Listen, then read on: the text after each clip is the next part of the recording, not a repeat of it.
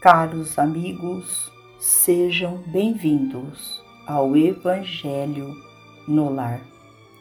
Que a misericórdia divina permita que sejamos auxiliados pelos vossos emissários de luz, trabalhadores da vitória do bem.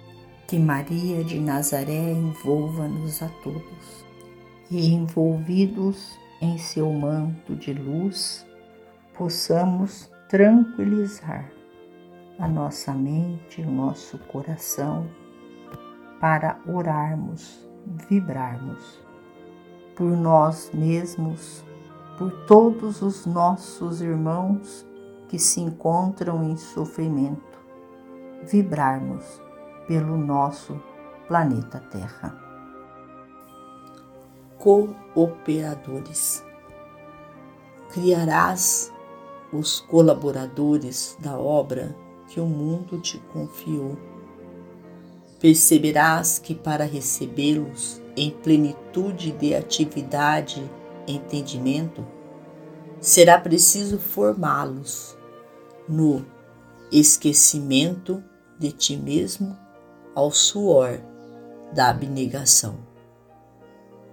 Reconhecerás que o concurso deve ser semeado no meio em que vives, e quando nasça a feição do vegetal, humilde reclamará vigilância e dedicação para consolidar-se e viver.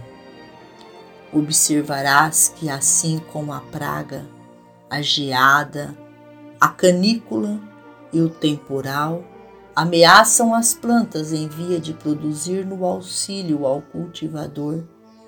Também o ciúme, a indiferença, o desapreço ou a irritação constituem perigos para a existência dos cooperadores de que necessitas para a execução do mandato que a vida te deu a realizar vê-los-ás em todas as situações e tê-los-ás de todas as espécies. É indispensável pensar nisso a fim de te habilitares para o serviço, nem sempre fácil de harmonizar-lhes as disposições e tendências diversas em favor da eficiência grupal todos eles te analisam e todos reclamam de tua parte apoio e assistência, carinho e compreensão. Encontrarás ao teu lado os fortes, com energia suficiente para te sustentarem os voos da fé. No entanto, em maior quantidade, terás aqueles outros que deves amparar e complementar. Os fracos que recuam a qualquer anúncio de sacrifício. Os que rendem culto excessivo aos preconceitos sociais, incapazes de atitude independente quando as circunstâncias lhes exigem a palavra aberta no campo do testemunho. Os oportunistas que situam vantagens pessoais acima da obrigação de servir.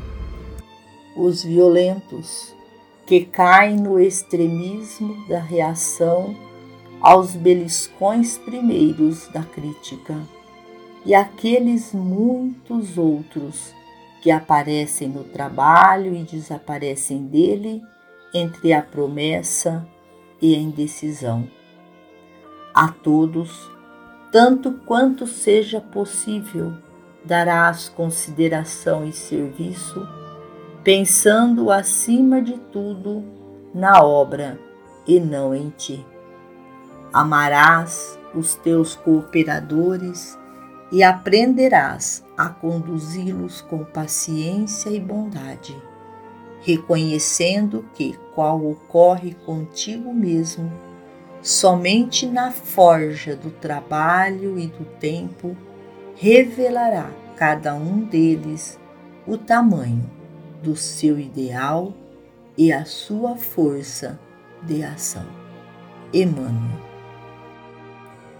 Finalizamos ao nosso Evangelho, agradecendo a Deus, nosso Pai, a Jesus, médico de homens e de almas, a Maria de Nazaré, nossa mãe amorada, aos emissários de luz, trabalhadores da vitória do bem, pelo amparo e a assistência.